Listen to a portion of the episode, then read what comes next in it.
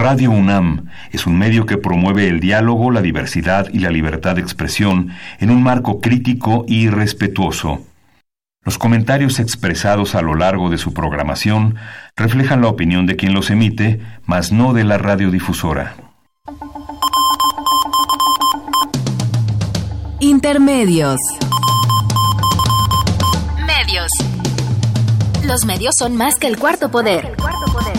Los medios son más que el cuarto poder. Intermedios, con Tania Rodríguez y Juan Manuel Valero. Tania Rodríguez y Juan Manuel Valero. Intermedios. Fábrica inigualable de héroes y villanos. Intermedios.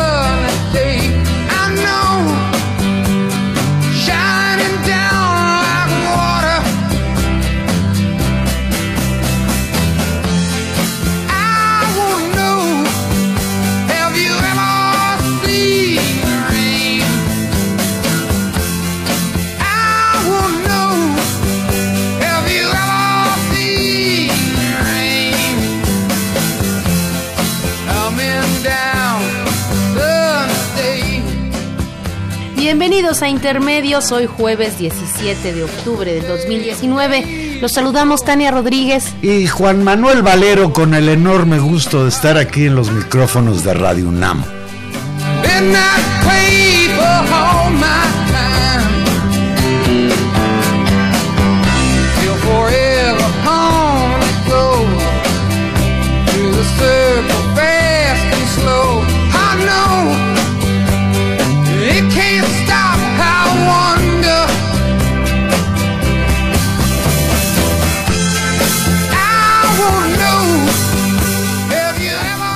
Tania, ¿has visto alguna vez la lluvia? Pues hoy la he visto mucho desde ayer en la noche que no para de llover en la ciudad. Está lloviendo con fuerza en grandes partes del país.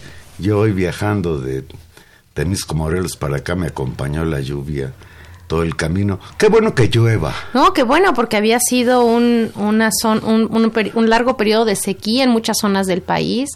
Entonces, bueno, pues siempre es bueno para para los cultivos, para las plantas, para las presas. Muy importante que Pues además fue un buen pretexto de nuestro productor para que nos acompañen hoy los Creedence, uno de nuestros grupos musicales favoritos. Sí, nos caen muy bien. Nos caen bien los Creedence y nos han acompañado. Y además está bien porque porque este día está rudo, así que qué bueno que nos sí, una música bueno, amable. Está tan rudo que si ya se puso rudo hasta el guion. Culiacán le pegó al guion que habíamos hecho para platicar con ustedes hoy en la noche. Vivimos en un país atravesado por la violencia. Los hechos atroces de los últimos días en Michoacán, en Guerrero, en Guanajuato, pues hoy podríamos decir que culminaron con lo que pues los que están por allá señalan que en Culiacán hay una verdadera guerra.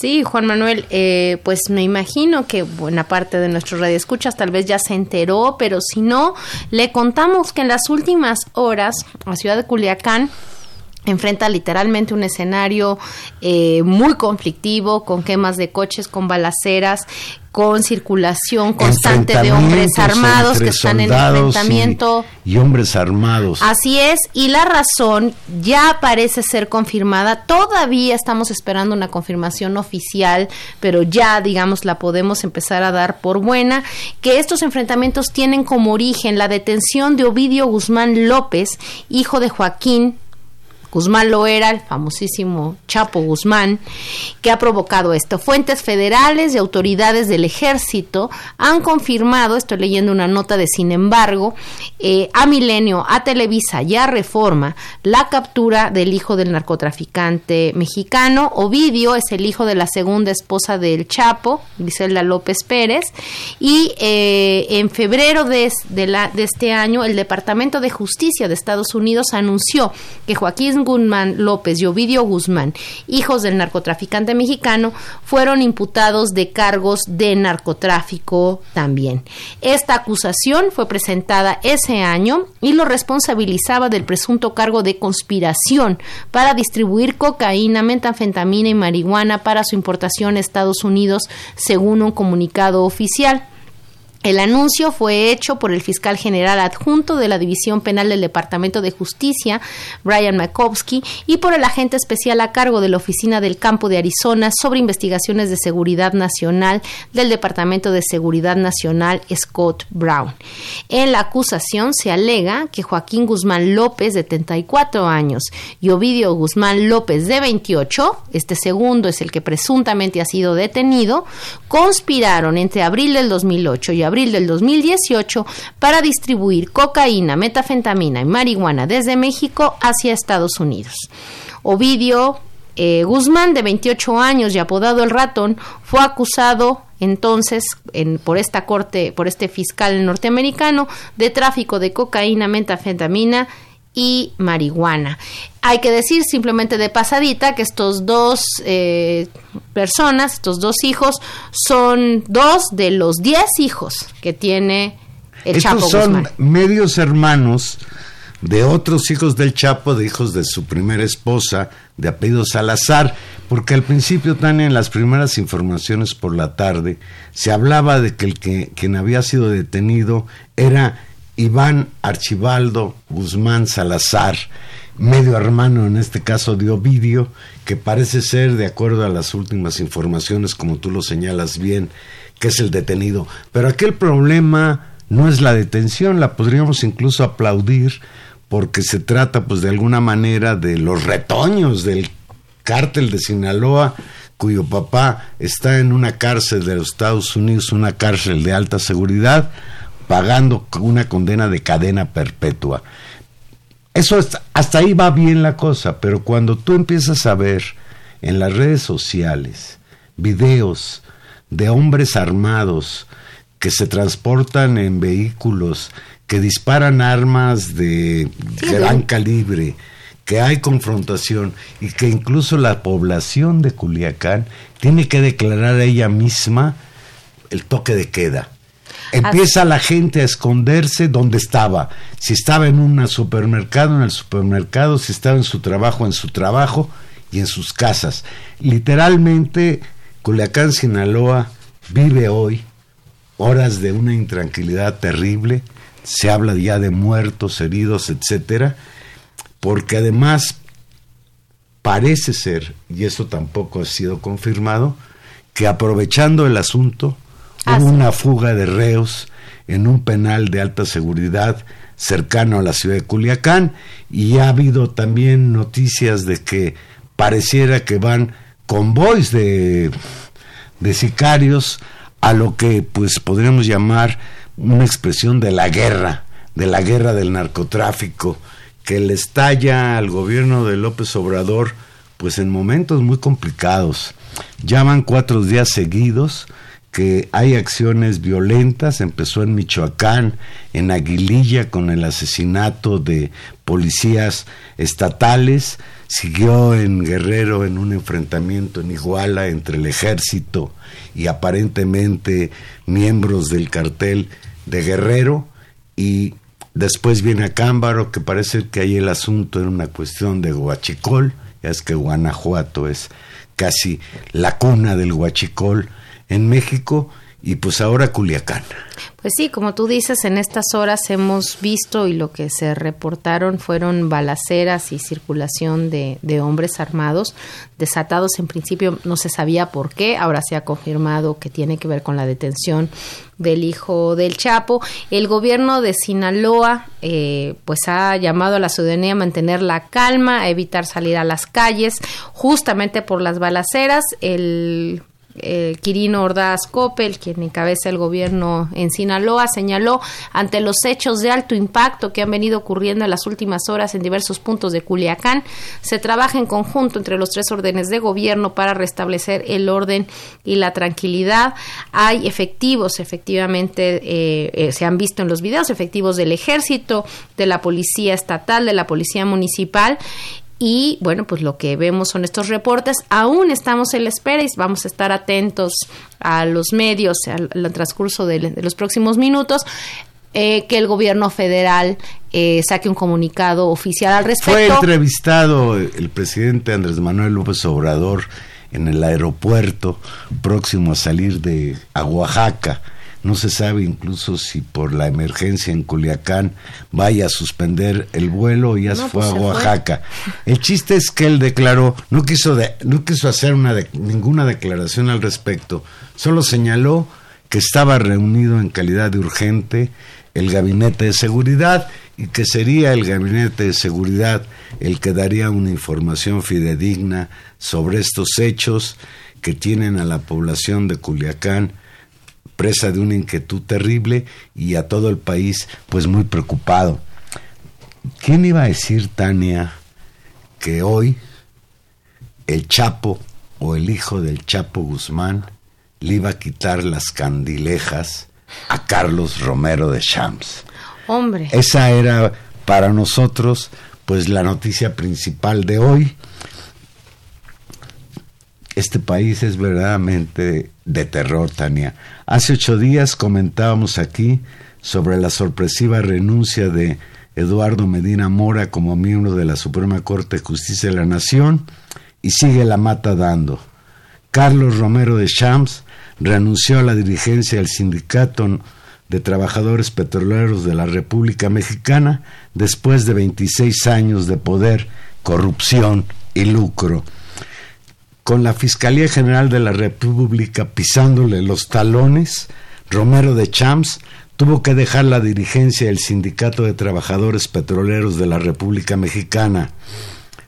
Tras mantenerse como líder del sindicato petrolero durante seis sexenios, parte del sexenio de Carlos Salinas de Gortari y los sexenios completos de Cedillo, Fox y Calderón, y parte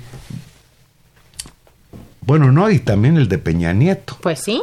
Nada más parte del, del señor López Obrador. Muy poquito, un año. 29 años de líder. ¿Cómo ves?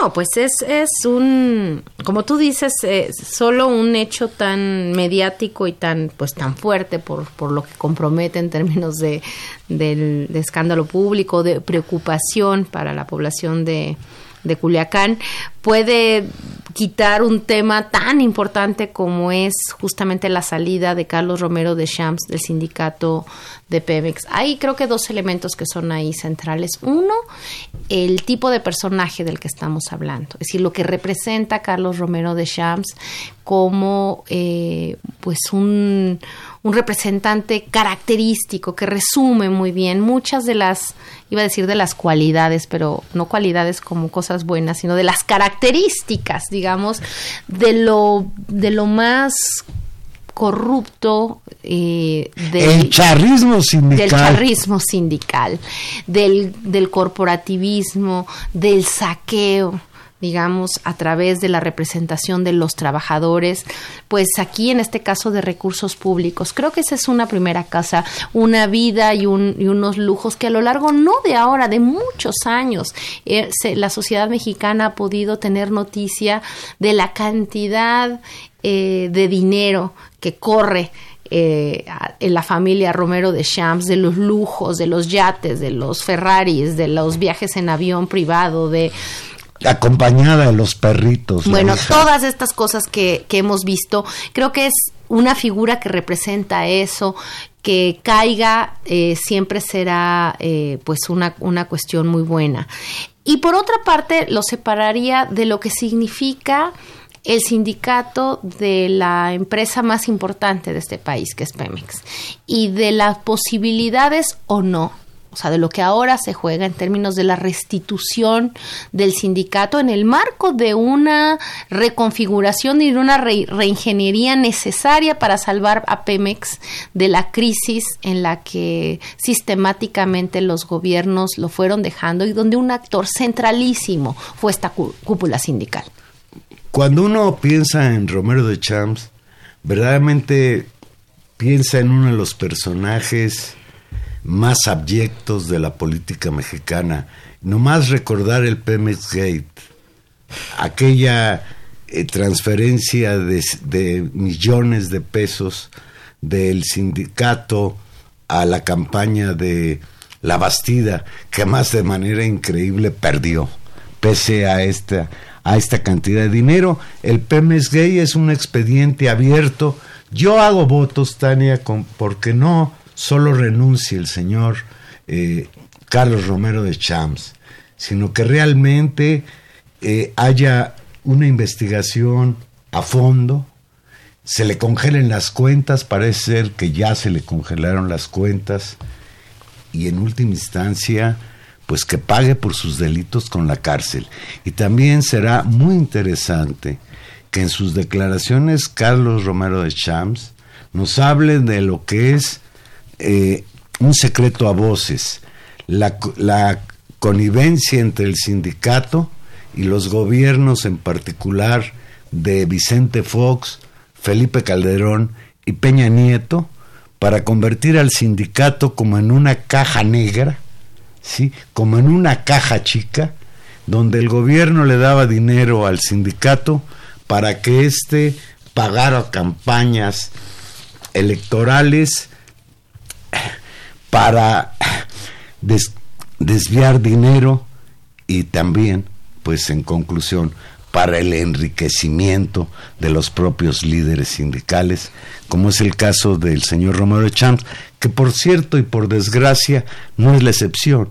Más o menos los, los más importantes sindicatos en México, pues están liderados por líderes ya con muchos años, y con mucha experiencia en cómo lucrar con el patrimonio de la nación. Claro, ahora en el caso de, y por eso por eso repartir por un lado las prácticas sindicales que se repiten, pero la dimensión que eso adquiere en Pemex pues es brutal, eh, no solamente por por la cantidad de recursos que se manejaban en Pemex, sino por la cantidad de trabajadores, 90 mil trabajadores afiliados al sindicato petrolero que pagan cuotas, que manejan una nómina. Apenas cabrían en el Estadio Azteca si un día fueran todos los trabajadores del sindicato a un partido de fútbol. Una de las nóminas más grandes, segura, que del Estado mexicano y también, por supuesto, una uno de los de los sectores pues con mayor posibilidad de negocios y ahí es donde, donde empieza otra. Simplemente para terminar con respecto a la situación sindical,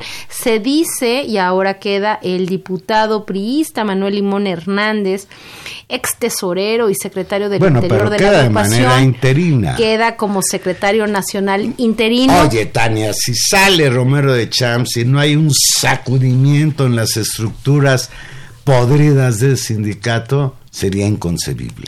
Pues sería inconcebible, pero depende de muchos factores. Hay una nueva ley laboral que debería regir y sindical eh, la forma de elección de los sindicatos, un ejercicio más Por cierto, y hay que decirlo también, ya hay agrupaciones disidentes que han venido insistiendo desde hace años en que hay que cambiar la estructura de este sindicato. El gobierno federal presentó dos denuncias contra Carlos Romero de Champs relacionadas con sus ingresos a partir de información proporcionada por la Unidad de Inteligencia Financiera de la Secretaría de Hacienda, informó ayer el presidente Andrés Manuel López Obrador, horas antes de que el priista dimitiera como líder del sindicato petrolero. Leo textual a López Obrador. Hay dos denuncias que se enviaron a la Fiscalía General de la República. No es como sostienen que se congelaron cuentas, pero sí se enviaron los informes a la Fiscalía, que es la que tiene la investigación, señaló en conferencia de prensa. También descartó haberse reunido alguna vez con el ex líder petrolero en lo que va de su administración, porque por lo general no me reúno con dirigentes, prefiero hacerlo con la gente. Sostuvo que Romero de Champs nunca le pidió una audiencia y, y remató, creo que nunca lo he visto en persona. Al preguntarle si parte del dinero se utilizó para financiar la campaña presidencial de Enrique Peña Nieto, López Obrador evadió.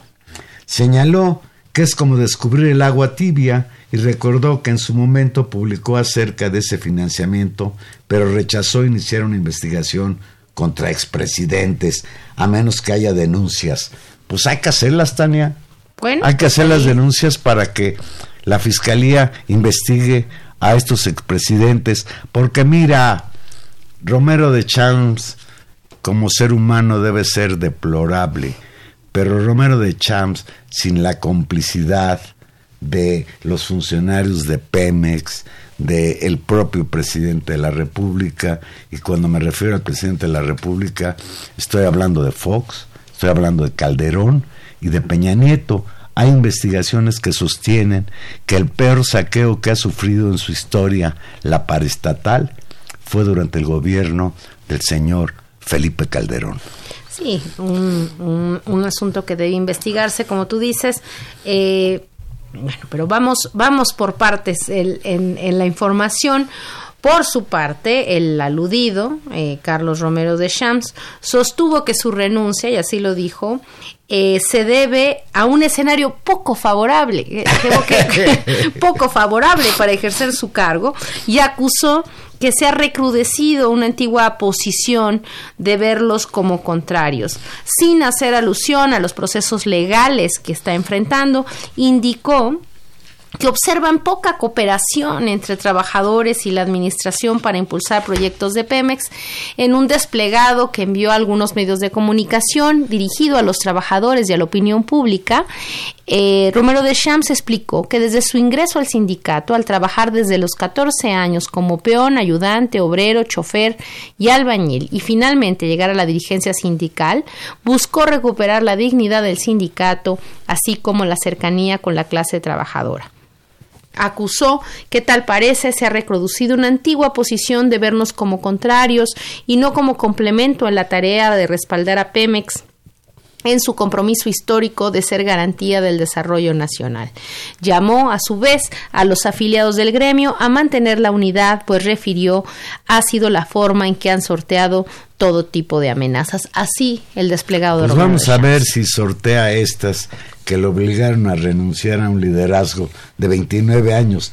Fíjate, Tania, nada más para recordar algunos elementos. De acuerdo con el reportaje de Rosalvira García del periódico La Jornada, leo textual, esta vez sí, la caída del PRI también se llevó consigo a Carlos Romero de Champs al frente del sindicato de la más importante de las empresas energéticas del país, Petróleos Mexicanos, durante 26 años, negoció con cinco presidentes de la República y de todos obtuvo beneficios personales.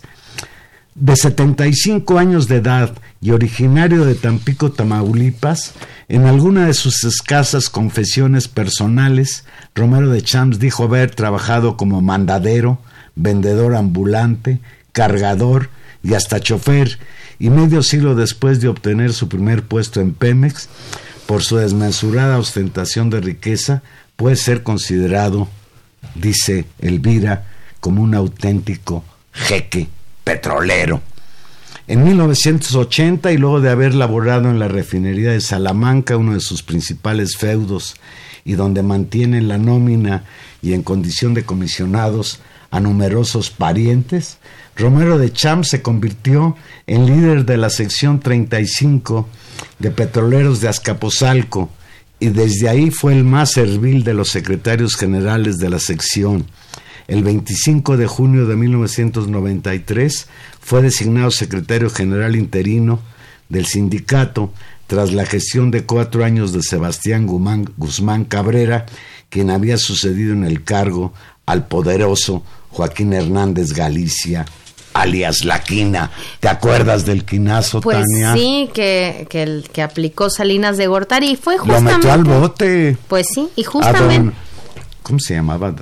Joaquín eh. Hernández Galicia, alias La Quina. Me acordé ahorita, Tania, para que tú te des una idea, que una vez... El segundo de a bordo, cuando estaba La Quina al frente del sindicato, era uno que le decían el burro Barragán.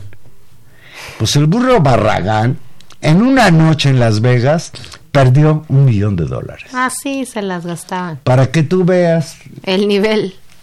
El, nivel, de, ingresos de los líderes sindicales. No, el, nivel de el nivel de desfalco de las finanzas públicas, pues fue justamente la quina, ahora que lo mencionas, pues pues gran patriarca de ese de ese sindicato, quien acusaría a Romero de Shams de traidor y de haber sido quien pasó información al gobierno justamente para su derrocamiento y proceso judicial.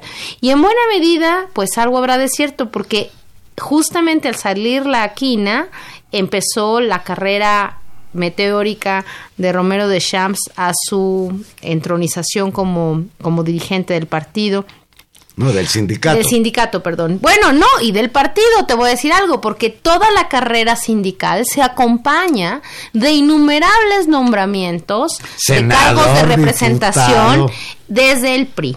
Eh, militante desde 1961, hay que recordar que Romero de Champs ha sido dos veces senador dos veces senador, de 1994 al 2000 y luego del 2012 a 2018. Y ha sido tres veces diputado federal, de 1979 a 1982, de 1991 a 1994 y del 2000 al 2003. Es decir, si uno ve la cuenta directamente desde el 91, esta persona no ha dejado, y si uno piensa 91, ¿quién está en el gobierno en 1991 en este país? Salinas. Exacto. Desde ese momento ha dejado de ser diputado solamente... Tres años. No, seis años, mira, pobre, pobre persona, muchos años. Del 91 al 94, luego del 94 al 2000, luego del 2000 al 2003, entre diputado y senador, y luego del 2003, fíjate, descansó hasta el 2012. Ahí sí no fue nada. Pero además, además hay, hay antecedentes que recuerda muy bien la reportera de la jornada. Romero de Champs encaró las primeras acusaciones formales sobre, sobre, desvío de recursos por el financiamiento ilegal en la campaña de 2000, del año 2000 de candidato del candidato presidencial del PRI, Francisco Lavestida Ochoa, como ya lo habíamos comentado, con 500 millones de pesos en un caso conocido como el Pemes Gate en 2003, el líder petrolero fue imputado por el delito de peculado y aunque se le dictó la formal prisión y durante varios años tuvo que acudir semanalmente a un juzgado a firmar el libro de procesos de procesados libres bajo fianza, sin embargo, pues gracias a sus buenas relaciones, en 2011 un juez federal declaró prescrito el caso y la Procuraduría General de la República no impugnó y pues se cerró el expediente. Paralelamente a su acumulación de poder sindical y negociación para obtener prebendas presidenciales y de Pemex, el dirigente incrementó su fortuna personal, siempre como contertulio de los hombres del poder económico y político del país. Se le podía ver en las bodas, por ejemplo, de la hija de Juan Collado. A lo mejor pronto se va a encontrar con su amigo Juan Collado en alguna celda. Pues ya veremos, ya veremos de eso se trata. Casado con Blanca Rosa Durán, tiene tres hijos, Paulina, José Carlos y Alejandro. En 2012, a través de sus redes sociales, Paulina se jactaba de su principesco estilo de vida viajes lujosos en aviones privados y comerciales y en yates por todo el mundo, siempre acompañada de sus tres bulldogs ingleses, Kelko, Bolly y Morgancite, así como sus bolsas Birkin de Hermes, ¿tú no tienes esas bolsas? No, vale. ¿Sabes cuánto vale una bolsa de ese? ¿Cuánto? 12 mil dólares. Ah, bueno, que tengo una, tengo como cuatro. Cuando celebró su esplendorosa boda, la niña Paulina, hija de Carlos Romero de Champs, solo el brazalete que lució era de la, de la colección Love de Cartier y costaba dos millones de pesos. ¿Y tú no Pero ella no era la más gastalona de la familia, Humberto, no me veas así. Pero tú no crees que lo haya ganado con su Fíjate, trabajo? está documentado los, los departamentos y casas que tiene en, en Miami, que valen millones de pesos, su hijo José Carlos. El Junior tiene un auto Ferrari Enzo de 2 millones de dólares que en 2013 le regaló papi. Tal fortuna, por supuesto, debe lucirse entre pares y por eso Romero de Champs es protagonista y asistente asiduo a celebraciones lujosísimas donde las crónicas de sociales lo muestran henchido y feliz. Una de las más recientes fue la ya célebre boda de Mar Collado, hija del licenciado Juan, Co- Juan Collado, el pasado 21 de mayo. Varios de los conspicuos invitados a la hacienda Jajalapa hoy encaran procesos legales, entre ellos el padre de la novia, Juan Collado. Pues como dice la reportera, aún faltan capítulos por escribirse en esta historia del renunciante al- a la dirección del sindicato petrolero. Tania, ¿qué viene? Pues ¿Qué quieres que venga o qué piensas que va a venir en el caso de Romero de Champs? Pues creo que hay, hay varias áreas que se, que se abren con, con mucha claridad. Una tiene que ver con el destino, y tal vez ahí, ahí seré económica en eso, con el destino del sindicato de Pemex. Es decir, no, eh, uno podría presumir que fácilmente la salida de Romero de Shams tendría que desencadenar un proceso de democratización y de renovación de la cúpula sindical, pero hemos visto otros casos donde no es así. Por ejemplo, ahí está el CENTE, ¿no? El Sindicato Nacional de Trabajadores de la Educación, que desde hace muchos años no está presidido por el Bester Gordillo y sin embargo no podemos afirmar que ese sindicato haya esté realmente representado por los profesores, que tenga unos mecanismos de elección democráticos y transparentes, es decir, no es tan claro. Dependerá, y eso también hay que decirlo, que estamos en un nuevo contexto con nuevas reglas laborales, en un nuevo contexto político, donde sería, hay un ambiente mucho más favorable para efectivamente este proceso, pero será un proceso largo y complicado, porque hay que decir dos cosas. Eh, por un lado, Pemex enfrenta un grave problema con respecto a sus finanzas y uno de esos problemas tiene Pues es que una ver empresa saqueada. Claro, y uno de los problemas tiene que ver pues con eh, la nómina enorme con las prestaciones, con una serie de cosas. No estamos aquí para resolver la, tra- la clásica trayectoria de que las, fin- las finanzas de una empresa se resuelven a costa de los trabajadores, ni mucho menos, pero por supuesto que será una discusión importante la del, la del contrato colectivo. Para que Romero de Champs haya logrado mantenerse en el poder del sindicato durante 29 años, debió haber tejido muchísimas complicidades.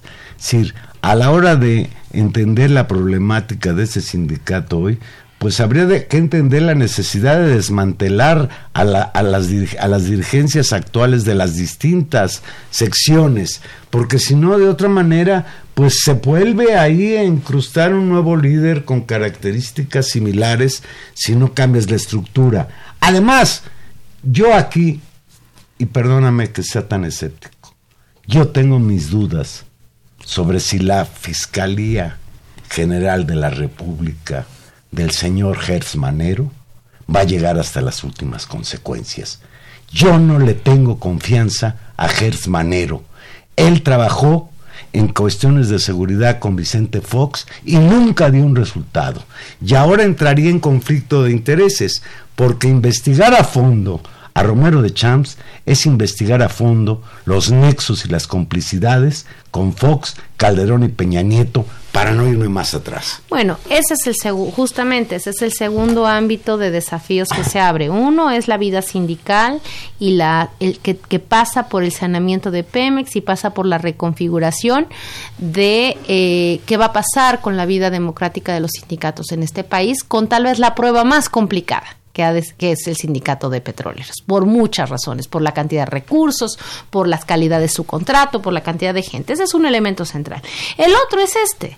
Eh, ¿Qué pasa con la investigación y hasta dónde llegar?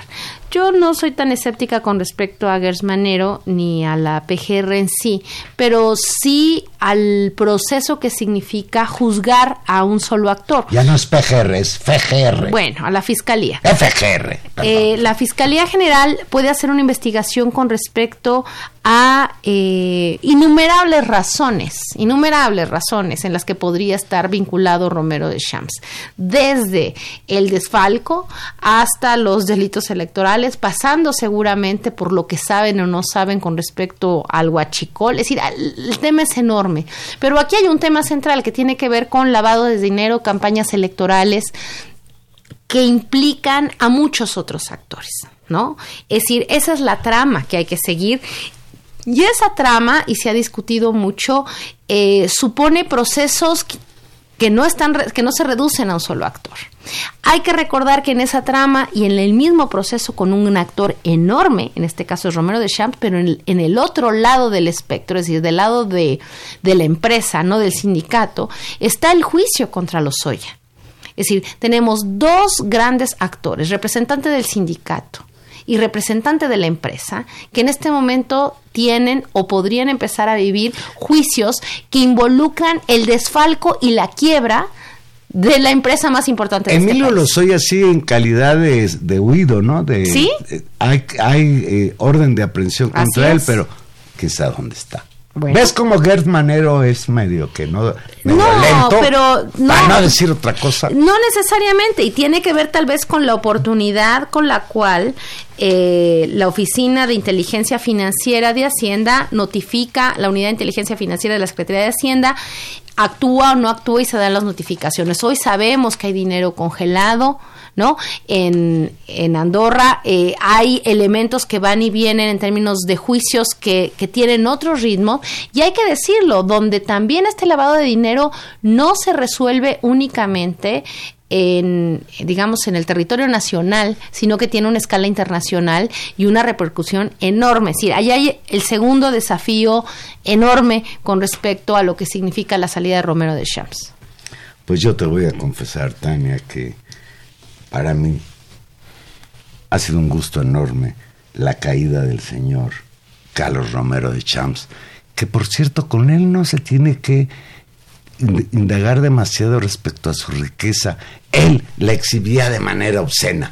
Vamos a una pausa de la mano de los Credence y aquí regresamos.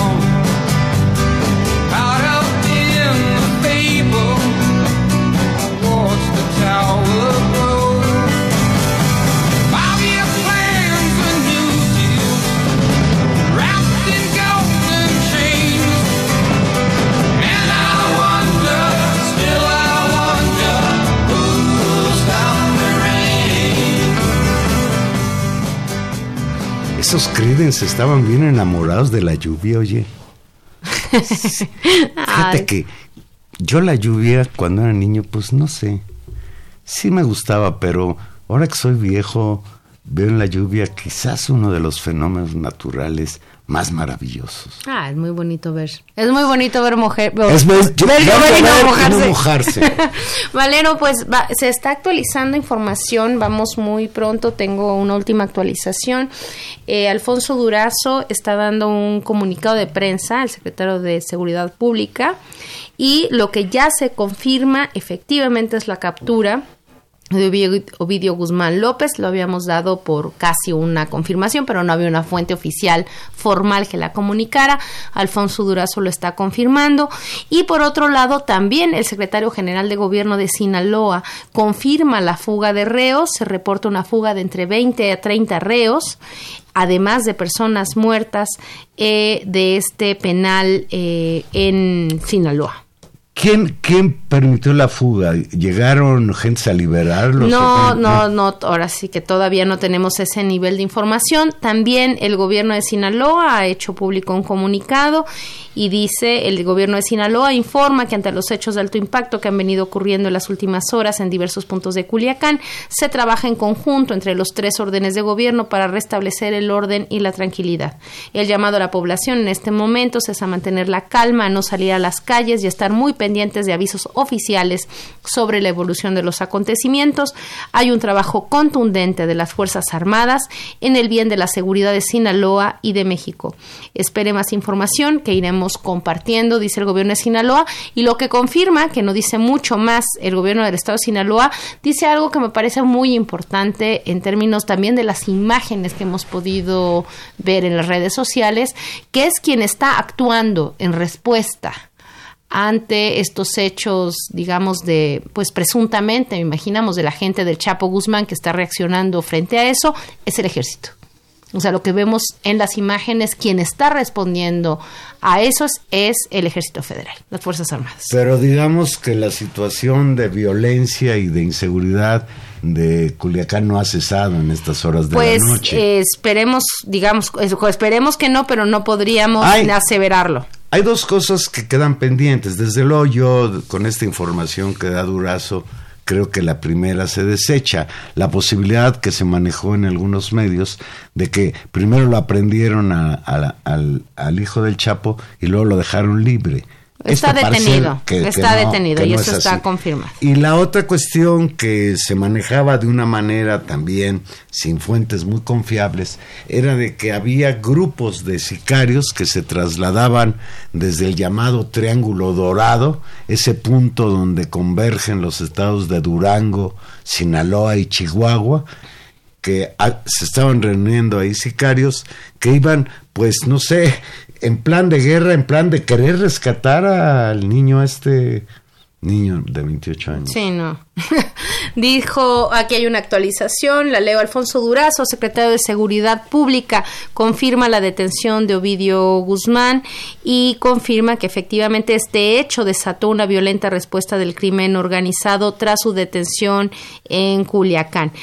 Eh, la descripción de que hace el secretario es que pistoleros lanzaron una, ole- una oleada violenta de bloqueos y balaceras en la ciudad eh, en función de, de estos elementos y bueno, pues eh, se, parece ser que sigue reunido el gabinete de seguridad, pero eh, pues me alegra que ya haya salido una autoridad federal. No habla de hechos. heridos y muertos. No, aún no se da un saldo general, por lo menos no en las actualizaciones a las que en este momento tenemos acceso. Pues confiamos que más allá de lo espectacular de estos balazos, el número de pérdidas humanas sea el menor posible y pues desde luego estar hablando de esto desde la Ciudad de México es muy cómodo.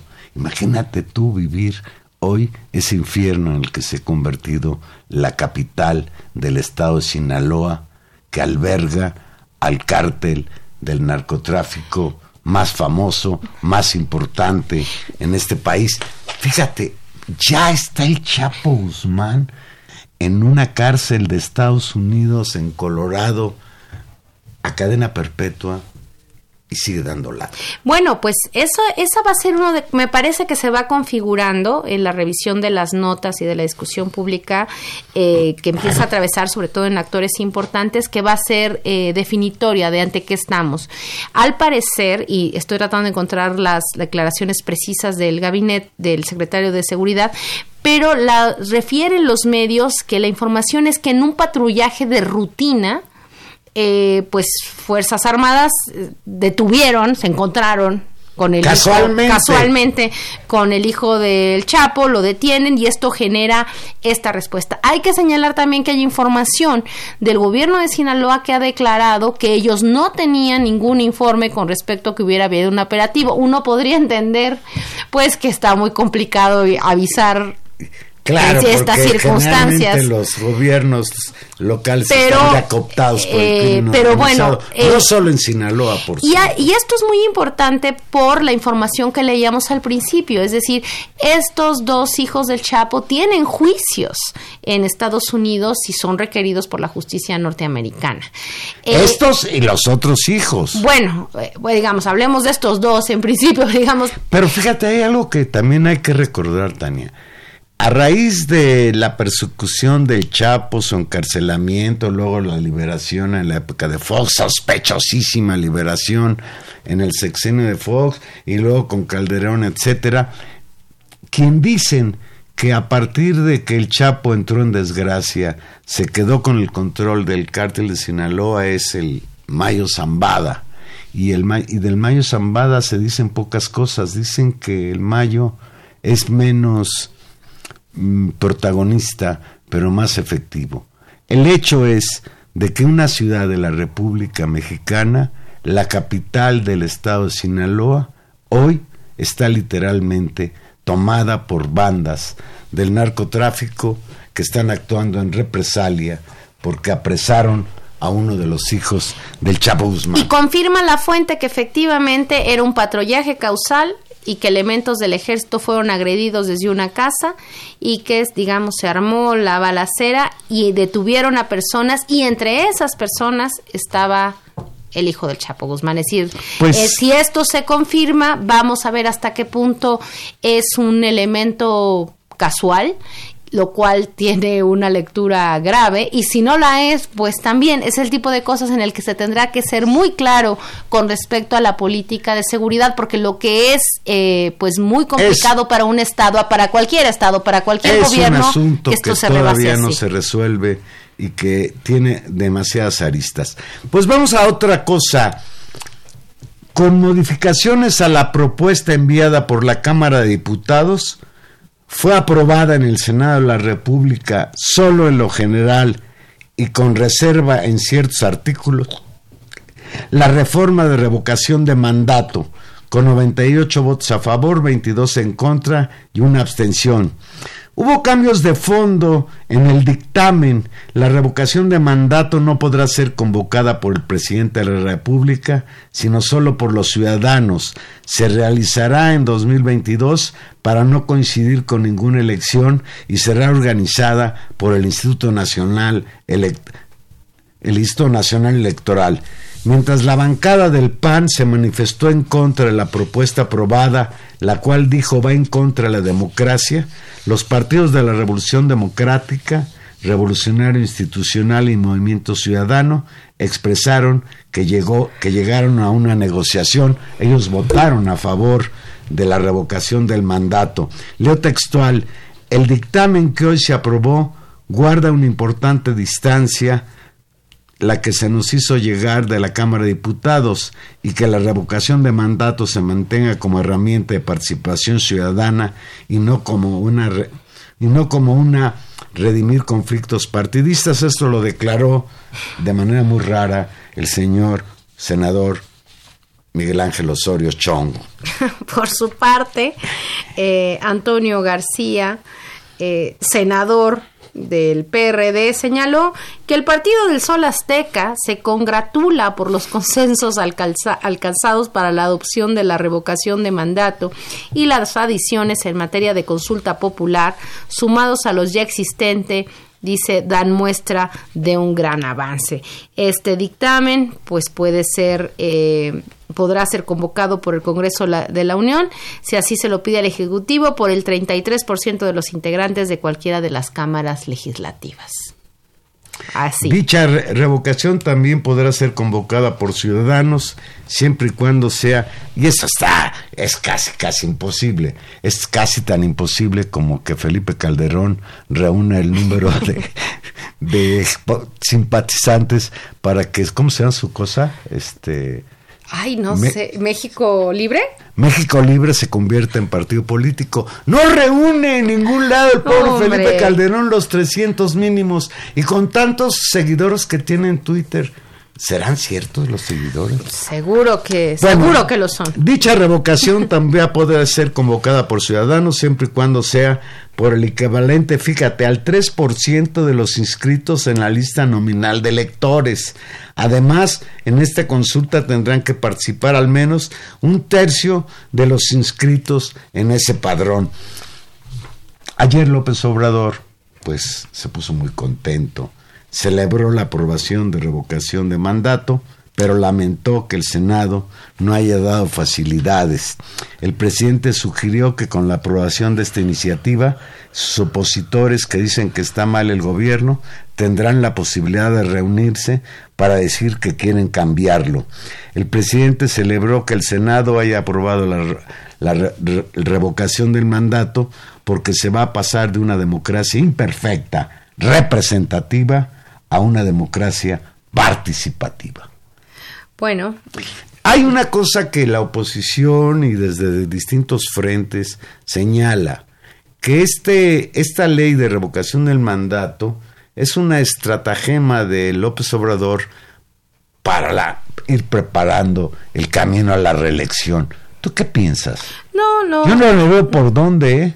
No, yo creo que creo que no, aunque sí creo que tiene un efecto electoral importante. Si el presidente ha señalado que le interesa plantear medir su, popularidad en el periodo intermedio, lo que seguramente... ¿Y cómo saben que va a estar muy bien con el 70% de aprobación como ahora? ¿Qué tal si pues se tiene fe, digamos, se tiene fe y particularmente su partido, Morena, es quien que, por cierto, este, tiene razón en cierta medida el, presidente en preocuparse por lo que pasa en su partido. Ya tendremos ocasión de hablar de. Yo le tengo más fe a López Obrador que a los que lo acompañan aquí entre nos. Bueno, pero el tema es si hay claramente, no creo que se trate de una reflexión, de una reelección, pero claramente ahí hay, seguramente habrá un efecto electoral en términos de posicionar a la gente a favor o en contra de un presidente que hasta el momento tiene un apoyo altísimo de parte de la población. Eh, Creo que aquí hay un elemento importante. Eh, López Obrador lo plantea en términos del artículo 39 de la Constitución, esta idea de que el pueblo tiene en todo momento el derecho de cambiar la forma de gobierno y que por lo tanto es la voluntad popular quien debe eh, decir si un, si un como él lo di, como le gusta decirlo, ¿no? El pueblo pone y el pueblo quita y que esa posibilidad de estar a mano. De hecho, por eso dice que él se, lo estaba molesto dentro de lo contento que estaba con los senadores porque el 3% de la lista nominal es pues es un, un, número muy alto, equivale más o menos a 2.697.000 ciudadanos una cosa enorme para juntar esa firma y que da posibilidades de equilibrio. A mí me parece muy bien la, lógica de la revocación, creo que complementa eh, los mecanismos democráticos, pero creo que también, y pues siempre merita un equilibrio institucional, y estamos claramente en un rediseño del funcionamiento de la de la democracia. Este va a ser un nuevo incentivo. Tenemos el incentivo de la, de la, ¿cómo se llama? Lo que votaron el año pasado de la reelección de senadores y de diputados. Eso tampoco lo hemos visto. Ha cambiado radicalmente el sistema de partidos en este país. Es decir, tenemos un nuevo sistema de partidos. Vamos a ver cómo en conjunto se constituye un nuevo perfil de la democracia que ojalá ahora sí pegue en una institucionalidad que funcione, porque llevamos 25 años de reformas electorales tratando de perfeccionar eh, esto que no termina de arrancar e institucionalizarse. O sea que ojalá funcione, pero pues no se puede decir más que eso. No, si en el, no sé si en el contexto de esta ley aprobada revocación del mandato, porque no he leído la nota completa, pero hoy las redes sociales daban cabida a una nueva eh, postura del Premio Nobel de Literatura, el peruano convertido en gachupín, Mario Vargas Llosa. Hoy Mario Vargas Llosa dice que Morena representa la nueva cara del PRI. Dice, te acuerdas su frase, que el PRI, los regímenes priistas eran la dictadura perfecta. Pues teme, teme y, y nos advierte el escritor peruano español que López Obrador es una reedición de la dictadura perfecta. Bueno, ¿qué más, qué, más, se puede esperar? Yo recomiendo que lean las novelas de Mario Vargas Llosa, pero que no le hagan caso a sus posturas políticas, porque es un charlatán de oficio casado con Isabel Presley, la exmujer bueno, eso de Julio Iglesias. Valero, basta de leer el Ola, basta de leer el Ola. bueno, y si tú estás enojado, Valero, porque, porque sientes que lo de Culiacán te arruinó tu bonito guion y de discusión, pues el que también debe estar... No estoy enojado, estoy preocupado. Preocupado por eso. Bueno, pues seguramente quien también después de un día feliz se preocupó mucho y le cambió la cara fue pues también al, al presidente López Obrador, que hoy en la mañana dio el banderazo de inicio a los trabajos de construcción del Aeropuerto Internacional General Felipe Ángeles en la base aérea militar de Santa Lucía con una inversión de 75 mil millones de pesos y quien anunció el presidente muy convencido, se inaugurará el próximo 21 de marzo de 2022 y dice que garantiza que habrá el presupuesto para construirlo. Hoy, señaló, dijo, es un día histórico porque se inicia la construcción de este aeropuerto civil y militar. Felipe Ángeles es una obra importante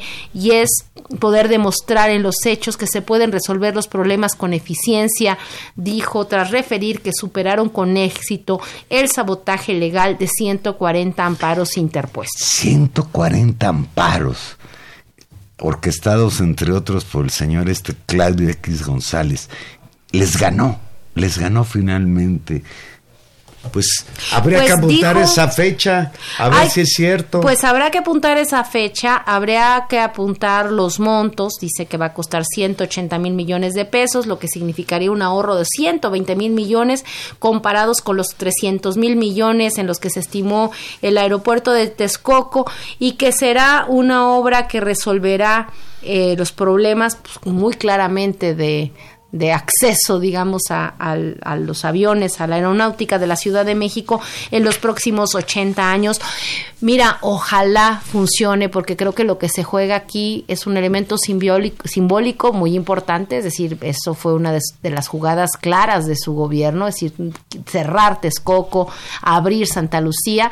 Ojalá eh, funcione, ojalá efectivamente sea eficaz, ojalá resuelva el problema, ojalá esté a tiempo y ojalá haya dinero para que lo termine.